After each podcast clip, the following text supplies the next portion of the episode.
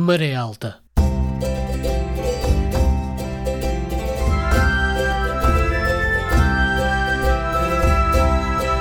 Na madrugada do dia 25 de abril, o movimento das Forças Armadas Portuguesas estabeleceu o controle da situação política em todo o país, proclama à nação o seu propósito de a libertar de um regime que a oprime há longos anos e de levar a cabo um programa de salvação do país e de restituição das liberdades cívicas de que vem sendo privado.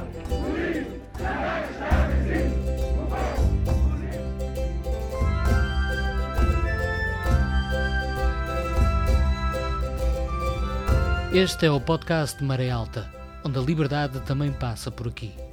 Eu sou Alexandre Martins e com a entrevista conduzida pela Maria José Braga, a música original do Chico Pires, iremos mais uma vez buscar memórias de Abril. No episódio de hoje, a conversa andará pelos caminhos, pelos campos, pelas casas da freguesia da Abelheira, situada na encosta mais a norte do Monte de Santa Luzia, em Viana do Castelo. Teresa Cambão leva-nos pelas suas memórias de um Portugal, de uma Viana e de uma freguesia antes e depois do 25 de abril de 1974. Sentados na cozinha de uma casa construída a pulso, ouvimos Teresa Cambão, 84 anos, a quem um dia chamaram de Maria Rapaz por gostar de andar de bicicleta. A senhora lembra-se do antes do 25 de Abril, o país que era? Tem alguma memória? Tenho, tenho muita memória. De que se lembra, porque Dona Teresa? Não dá descalço. A minha mãe era- e a minha avó eram lavadeiras. A andar por Viana, descalça, com o cestinho da roupa. Não se via uma viva alma. Eu tinha um medo, dizia a minha mãe, e eles querem estar na abelheira, Viana é tão feia. A Praça da República não se via ninguém.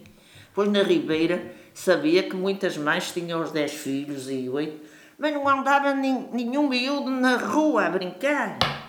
Porquê? Ainda hoje digo, Por medo? não, não devia ser, porque estavam em casa, estavam melhores. As mães às vezes saíam e se as crianças, sabe? E quando eu comecei a perceber dos- de, alguns miúdos eh, de lá da, da, da Ribeira, abaixo da ponte, andei na costura na Rua do Espírito Santo, numa minha prima, tinha o pai 11 anos. E nós no verão dizíamos assim, Terezinha, deixa-nos ir mais cedo.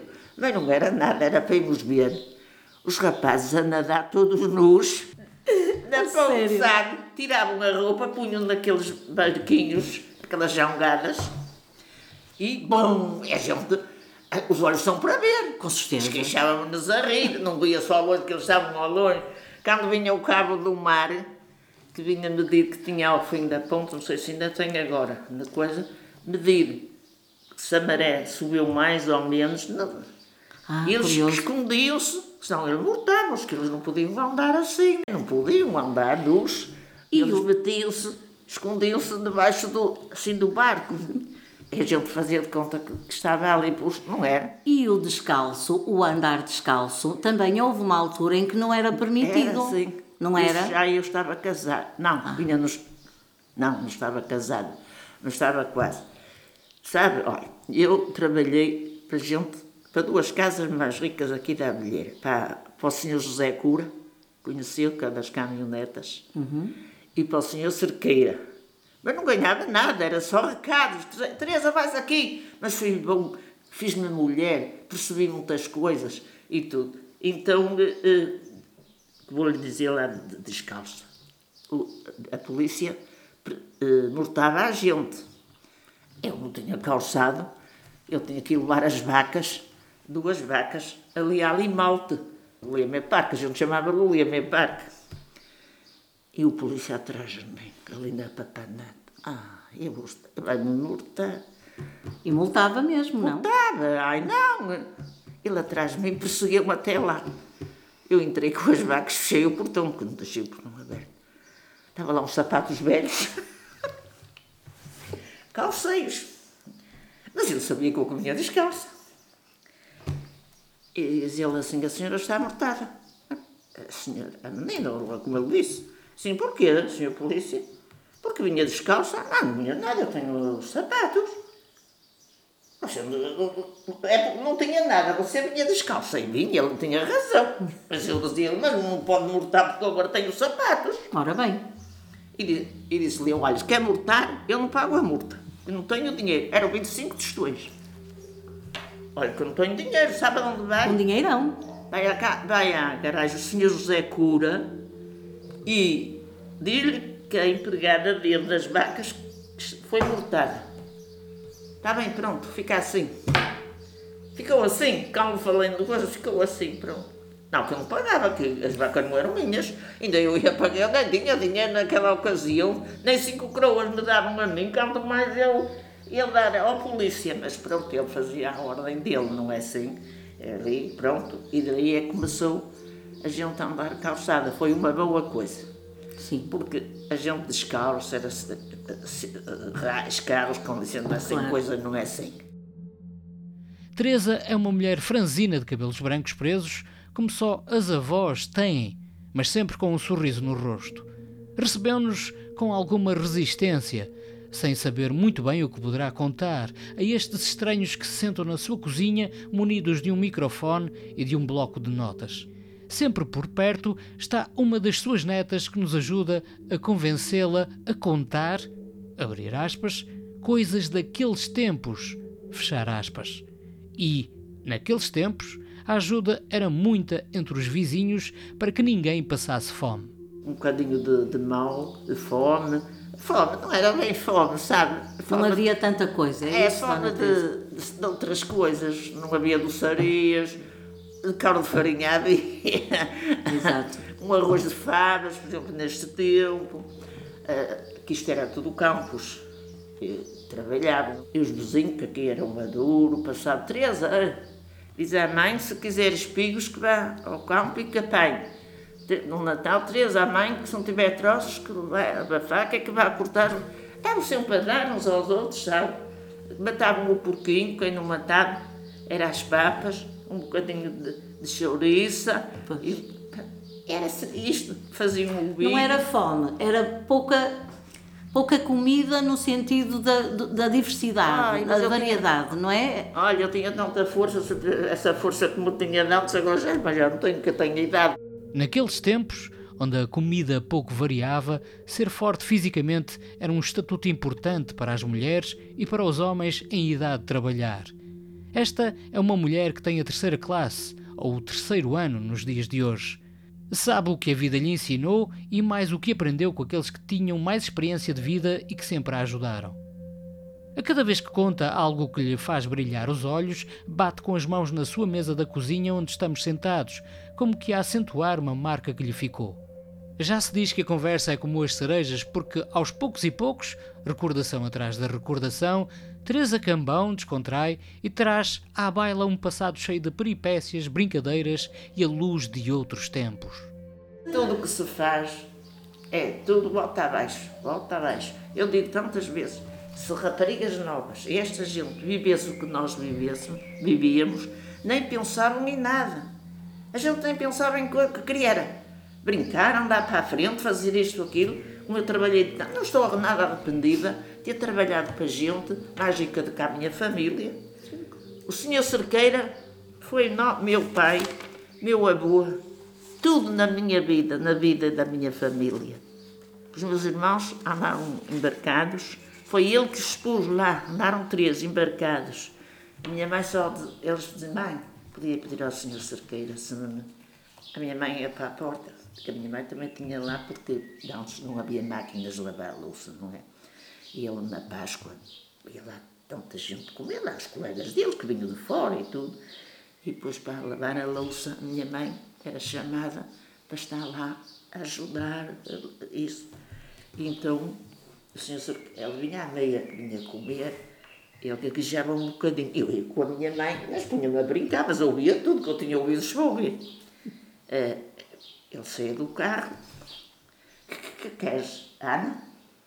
Senhor Cerqueira, o meu filho, queria ir ao, para o mato e sair do estaleiro porque não queria ir para a tropas. E, mas queria ir para a casa das máquinas. Esse é problema. Chegava ali, tirava o, o cartão dele, escrevia a tal sítio. O meu irmão estava empregado.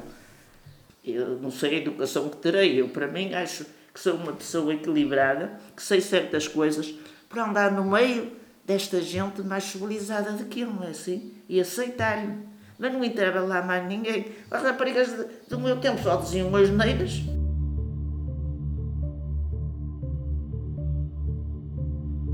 Nem todas as raparigas da idade de Teresa cresceram a fazer recados para as pessoas mais importantes de Viana do Castelo, onde um simples cartão assinado por um desses ilustres abria portas para o emprego. Teresa Cambão percebe hoje a sorte que então teve. Muitas destas meninas e mulheres não tiveram grande possibilidade de frequentar o ensino escolar. Em 1933, António de Oliveira Salazar, numa entrevista dada a António Ferro, afirmaria que era mais urgente a constituição de vastas elites do que ensinar o povo a ler. Eram elites destinadas a comandar. Eusébio Magnini, ministro da Instrução Pública entre 1934 e 1936, dividiu em cinco grupos a população portuguesa de então. Primeiro grupo, os ineducáveis 8%. Segundo grupo, os normais estúpidos, 15%. Terceiro grupo, os de inteligência média, 60%. Quarto grupo, os de inteligência superior, 15%. Quinto grupo, os notáveis, 2%. Só à entrada de 1957 é que a escolaridade obrigatória passou a ser a quarta classe, e isto só para os rapazes. Apenas a partir de 1960 foi permitida essa obrigatoriedade para as raparigas. Apesar de vivermos naquele país debaixo de uma ditadura e com, e com tanta marca de pobreza, a senhora tem uma infância, memórias de infância alegres, de boa, eu, eu depois, de boa vivência. Eu, olha, no José Cura, ele tantas vezes me dizia: Teresa, tu nem pareces dar bilhete, porque eu nunca dizia uma asneira, porque a minha mãe nunca me ensinou a dizer asneiras. Eu era de uma. Eu achava eu daquela idade com uma educação, só eu. Mais ninguém entrou nessa casa nem no senhor Cerqueira. Só eu. Uma criada. eu chamava, eh, quer dizer, punha dinheiro na ponta das escadas. Quando eu ia lá, chamava por uma Teresa, diga Terezinha que ela também era, anda-me ajudar a puxar os lençóis das camas que estão tudo bem, por si passarinhos a ferro. É cada cama. Eu ia o dinheiro, mas a minha mãe era assim, tudo que vês, faz não, que não vês, nem dizes que está ali dinheiro, eu também. Ah, cinco coroas numa esquina, tá, tá, tá. eu passava, também não dizia nada, ela vinha-me embora outra vez para baixo, para a cozinha, ali. Mais uma coisa, tinha um armário que o senhor Cerqueira me ia muito à, à, à Espanha e à Itália, trazia bons chocolates e punha ali naquele armário. Então ela, como não era dinheiro, era a porta do armário aberta e chamava para ali. É, Teresa, diga, Teresa, anda-me ajudar. A porta aberta. Eu, eu para ela ouvir no quarto, porque o quarto era mais à frente, parava e dizia, eu comia, mas não é meu. Eu parava de frente, no corredor, e o armário assim, castanhinho. Ele dizia, comia, comia, mas não é meu. E eu já falava um bocadinho alto para ela Mas ela também nunca me disse isto e aquilo. Não. Passava ali para aí um mês, estava eu. Passaste no teste. Ah, não foi nenhum exame, já sabia muito bem o que era. Passaste, pronto. Daí nunca mais pus dinheiro, nunca mais. Até para se ser criada ou fazer recados era preciso passar nos testes. Teresa Cambão vai se descontraindo ao relembrar certas memórias que, quem sabe, com o passar dos anos se tornam mais aceitáveis e idealistas. Desde 1930 que os manuais escolares veiculavam mensagens que todos os jovens deviam aprender e apreender. Em 1969, sob o pseudónimo de Maria de Fátima Bivar, a escritora Maria Velho da Costa efetuou um estudo para o Instituto Superior de Ciências Económicas e Financeiras, que depois seria editado em livro com o título Ensino Primário e Ideologia. Nele, Maria Velho da Costa relembra um exemplo daquilo que a própria rotulava de familialismo untuoso, o bucolismo decrépito, a terna colaboração de classes o irracionalismo patrioteiro, o culto da ordem e do asseio. No Natal, vamos lá encher este saco com tudo o que pudermos dar. Quem dá aos pobres empresta a Deus. Mal chega à casa, a tuneca vai ajudar a mãezinha, varre a casa, põe a mesa. Parece uma mulherzinha. Mas havia um flagelo maior que atormentava todos os jovens: a guerra colonial. A senhora tem memória da guerra colonial? De Tenho. saírem daqui É. rapazes jovens para a Tenho- guerra? tenho- e os pais a chorar, a dizerem adeus e tudo. Tem? Tenho, tenho, mas pronto, já vai há tanto tempo, Pois não é, assim? A senhora conheceu jovens da sua idade que tenham Olha, partido? conheci um, agora está aqui uma, uma sobrinha, era uma sobrinha dele, que morreu lá e a mãe viu por a televisão. Era da Quinta de Baixo, não sei se os senhores vêem onde está aquele supermercado. Tinha uma quinta, eles eram caseiros. E o filho, mas ele também está no cemitério, claro, que depois veio o corpo dele. E calhou que deixaram muitas reportagens na televisão. É. E calhou a mãe mesmo de ir ver. A ser transportado na maca. Já ia morto. E era bonito, ele era. Pronto. Era um jovem aqui de Viana. Era daqui da Abelheira. E, como ele, outros. que- Outro que- está, um à beira do meu marido na, na. Também era marinheiro, também morreu jovem.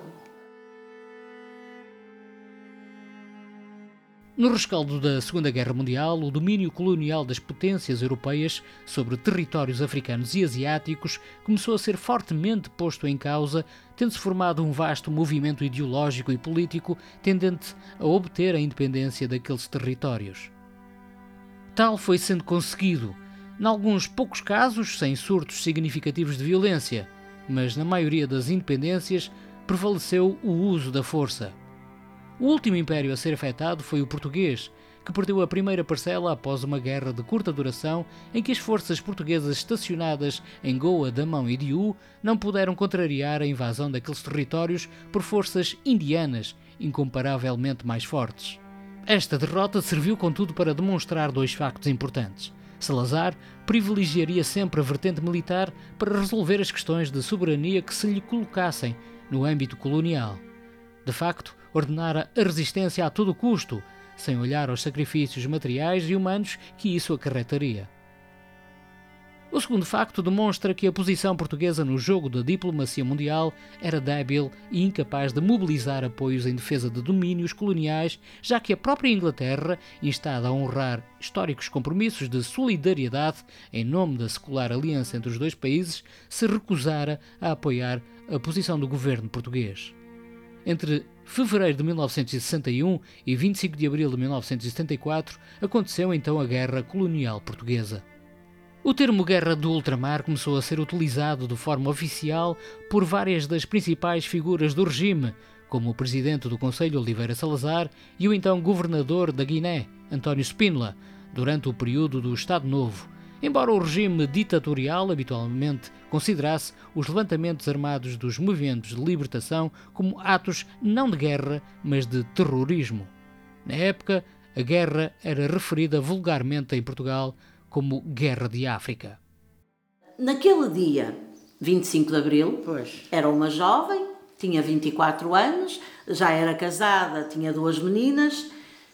Do que se lembra de como viveu aquele dia em Viana? O que é que aconteceu aqui para os vianenses terem percebido que havia alguma coisa no ar diferente? Saíram para a rua, andavam-se com cravos, deram cravos aos, aos, aos soldados, Sim. a- pôr na espingarda, uma Exato. menina que ela também já deve ser, era uma menina hoje, é mais nova do que eu, não é? Foi pôr no, no cano do, do soldado a, a, a coisa. Era, andávamos todos na, a gritar. "Ei, ei, a- Então aqui em Viana foi igual, fizeram a Ui, mesma ruas, cerimónia. Ali para a Praça da República, para a Avenida, aquilo era tudo cheio de gente, saiu tudo para a rua. Podiam ser deste partido ou daquele que não, já não havia Na altura ainda não havia partidos, É, quando não havia partidos, estávamos todos unidos, é por isso que devíamos estar agora também todos unidos. E depois, pronto, começaram a dizer que ia fazer outra coisa, a gente aparecia lá tudo, não é assim? E, e gostámos de- daquela, daquela vida toda, não é Sempre assim? que havia alguma, alguma manifestação nova, Ia ia tudo, tudo. ia tudo, é. Manifestações, mas não era contra os 25 de Abril. Era Sim, a favor. A, a favor. Cada um tinha a sua maneira de, de falar. Lá o que já o que mandava para a gente gritar isto, a gente lá gritava, assim andávamos todos no pagode, vinhamos de madrugada às vezes para casa. A festa, aparentemente, veio para ficar e Teresa relembra a alegria coletiva que contagiava tudo e todos. O primeiro telejornal da RTP, do dia da Revolução, começou com a leitura de um comunicado do Movimento das Forças Armadas, MFA. A emissão prosseguiu depois com música sendo interrompida pontualmente por blocos informativos. Às 18h40 do dia 25 de abril de 1974, surgiu no ecrã da RTP o relógio que marcava o princípio do noticiário que se prolongaria até à madrugada do dia 26, altura em que foi lido em estúdio pelo general António Spínola o comunicado da Junta de Salvação Nacional. Nos primeiros minutos da emissão, o jornalista Fernando Balsinha fez a introdução aos acontecimentos e o apresentador Fialho Gouveia leu um comunicado do MFA, em que era pedida calma à população, se anunciavam os objetivos imediatos do movimento e se solicitava a médicos e enfermeiros que se deslocassem para os hospitais. Após este primeiro boletim informativo, a emissão continuou com música clássica. As rodas da transformação estavam em marcha. Depois do 25 de Abril, o que é que a senhora se lembra que tem, depois, mas nos, nos tempos seguintes e nos anos seguintes, o que é que a senhora hum, acha e tem de memória que pode ter mudado em Viana na forma de viver?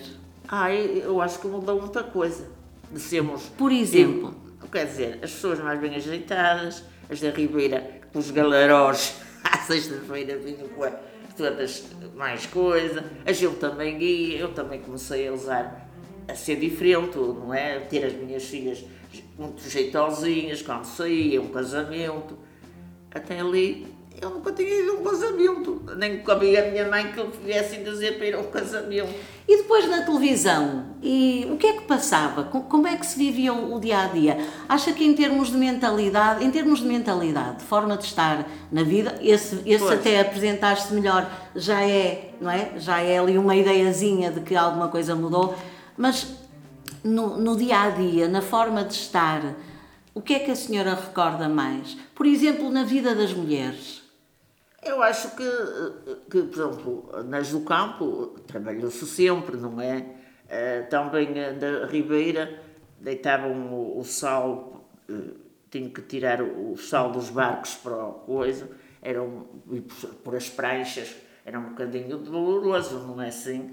Mas foi-se fazendo, porque não havia supermercados para se empregar, só era via a lavoura, era mais gente, trabalhava na lavoura. As limpezas também não, ninguém tinha mulheres da limpeza. As casas também não eram velhas. Alguma nem casa tinha casado, ficava com os pais, não é assim, nas aldeias. Era uma vida assim mais. Mas depois começou tudo a melhorar. Casas a fazer, casas a alugar, tão baratinhas. As pessoas casaram, começaram e a vida social? Havia mais movimento? Havia, olha, íamos para Viana ao domingo, olha ali no café da Praça da República, o Beira-Mar, íamos tomar um cafezinho, davam uns repousadinhos. Havia já esses bocadinhos é, de convívio. Mas havia, e conversava-se uns com os outros, todos os domingos íamos para lá, falar, rir com este, vinha aquele. já conhecia muita gente, estávamos juntos, não é? Obviamente. E o meu marido. Teresa Cambão é uma mulher franzina, mas cheia de espírito, mesmo que a vida lhe tenha pregado rasteiras e colocado obstáculos. No fundo, como a vida faz a todos nós. Saber contornar cada um desses desafios e continuar com a alegria e força que Teresa transmite é que parece ser destinado só a alguns com determinada têmpera e personalidade. Teresa é viúva do seu vermelhinho, a alcunha que o seu marido tinha quando trabalhou nos taleiros navais de Viana do Castelo.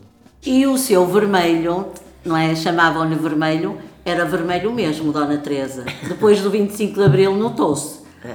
não é? Ele admirava o Álvaro Cunhal, ele era um homem de esquerda ah, sabia, e foi um homem eu, da luta, não sabia, foi? Eu sabia isso tudo, não é assim? E teve uma companheira, claro, é, a acompanhá-lo. Ele também sabia que os meus irmãos, porque eu estava todos enfarinhados, ele era mais novo um bocado como os irmãos, não sabe que isto enfarinha tudo, não é assim? O irmão dele eh, que ainda está vivo, eh, pus outro irmão na cadeia, por causa desses patelinhos. Mas o miúdo não teve culpa. Não estava bem informado, porque a minha sogra, quer dizer, vi, mas nunca se... Não sabia de que Não se sabia o tratava. que era, não é? Pois. E como ele trabalhava na educação de saúde, a limpar, então ele levou os papéis para a escola. Esse professor era sacana. Até, quem te deu isso? Ah, foi o irmão que tinha em casa. A Pida veio logo buscar. Pois. Ser ele, só estive de manhã até à noite. Surtaram. Num, num pão, num trigo, meteram os papéis, daquele papel muito fininho com dizeres, e puseram a espreitar, a ver se ele abria e tirava o pão. Mas ele já era macacão, ele só trabalhava de noite. Quer dizer, trabalhava de noite não era trabalhar. Vinha para casa só à meia hora da noite, já andar nessa gandaia, sabe? E a mãe nunca notou, ele também nunca disse. Eu já estava preparada e era nova, porque via o ambiente. Mas a minha sogra, ele não, elas estavam a dormir, ele não- desenvolveu para ela perceber. Ah, Pronto, surtaram. Ou deu com bom, porque se fosse, Podia ter corrido mal. é que ele diz, podia ter corrido muito mal.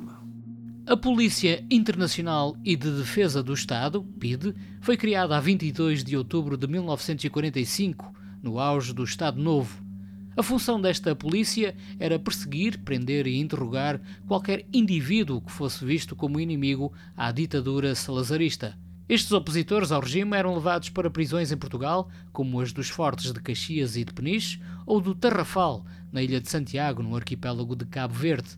Nestes locais, eram muitas vezes vítimas de tortura, privação de sono, isolamento, más condições alimentares, higiênicas e de saúde, o que levava muitas vezes à sua morte. A PIDE também dirigia a censura. Um dos seus mais famosos processos ficou conhecido como o Lápis Azul, uma vez que todos os artigos de imprensa e obras de arte eram cortados, editados ou proibidos por um lápis azul antes de serem publicados. Com a subida ao poder de Marcelo Caetano em 1968, a PIDE é dissolvida.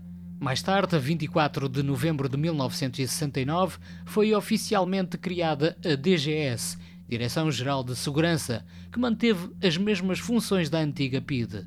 E na política, lembra-se eh, aquele frenesim todo que veio a seguir ao 25 de Abril, aquela confusão toda, tanto, muita atividade. Eu acho a que senhora se lembra-se disso ou passava ao lado?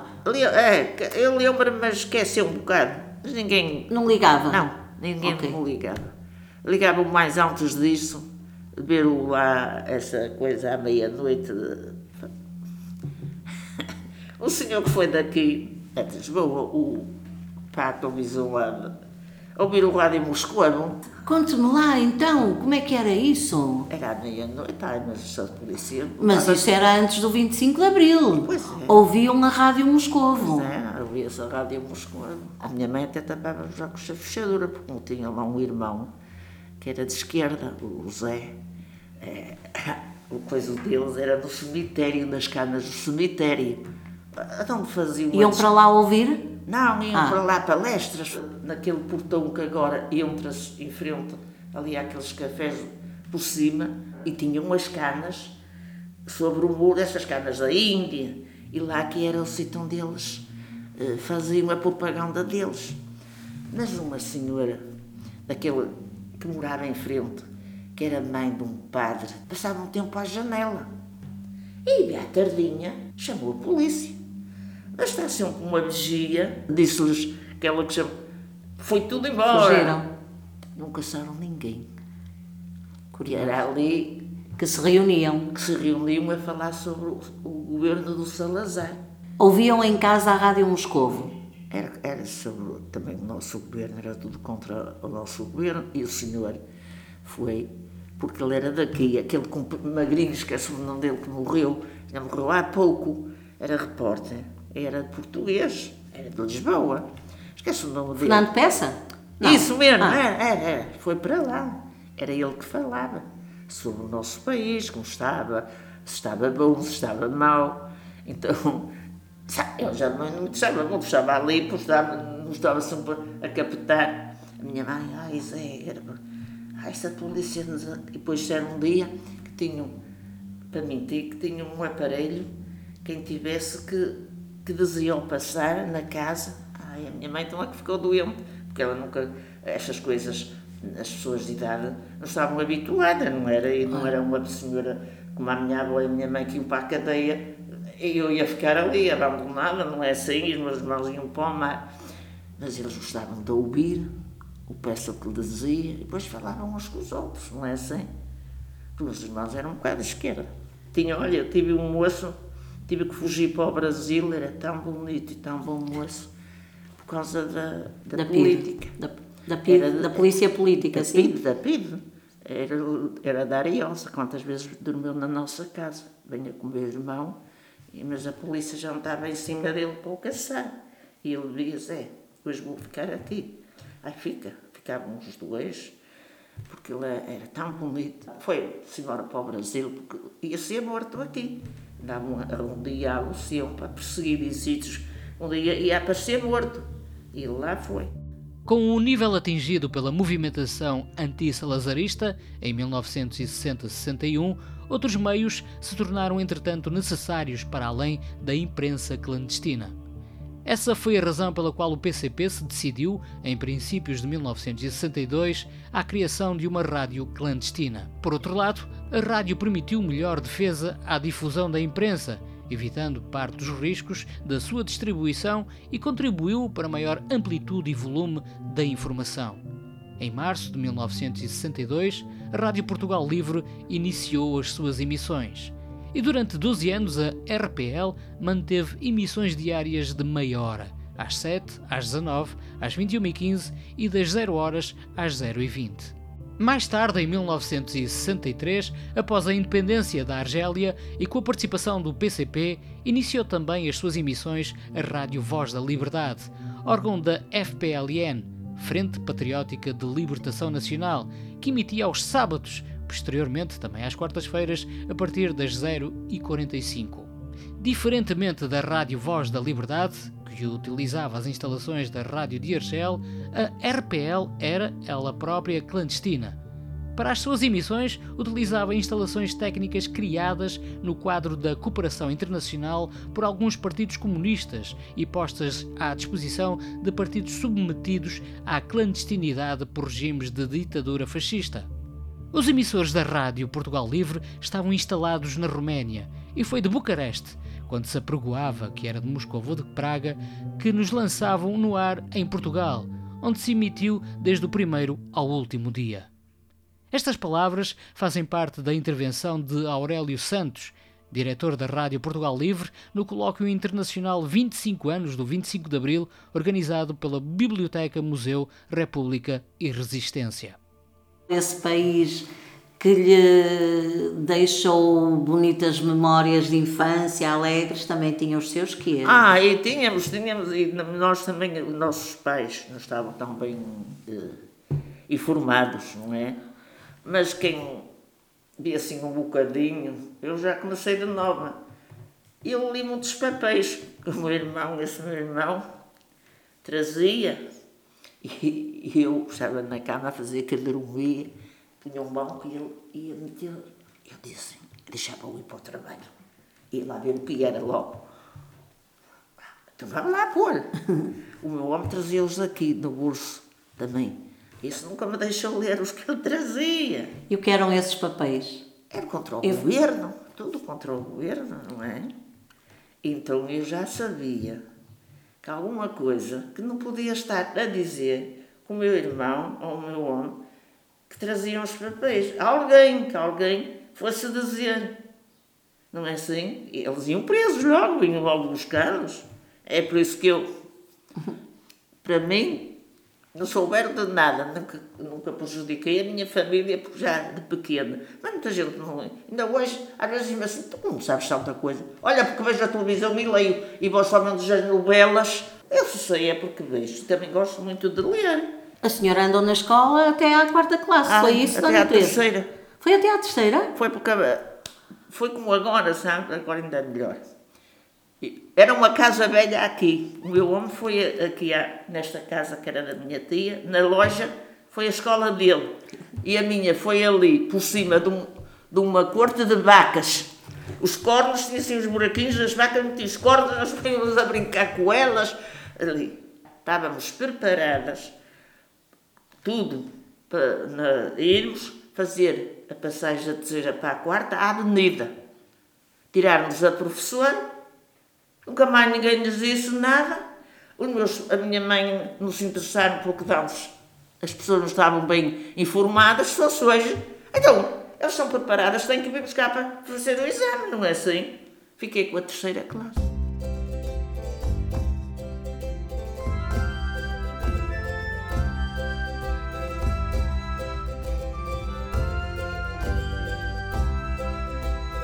Teresa Cambão é uma mulher simples e traz daqueles tempos a honestidade e a força. Tem apenas a terceira classe, mas parece mais informada sobre a vida que muita gente com mais estudos. São também as suas memórias que ajudam a construir uma imagem de Viana do Castelo de há 50 anos até aos dias de hoje. Este foi mais um episódio do podcast Maré Alta. A entrevista foi de Maria José Braga, a apresentação e edição de Alexandre Martins e a música original de Chico Pires. Até ao próximo episódio. A equipa do Maré Alta agradece profundamente a todas as pessoas que contribuíram e apoiaram este projeto.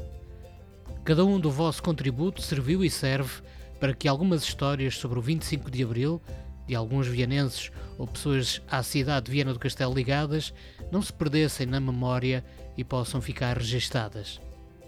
A vossa ajuda permitiu que uma nova linha de tempo e de factos seja adicionada à nossa história como país, como região e como cidade nos 50 anos de democracia em Portugal. Obrigado.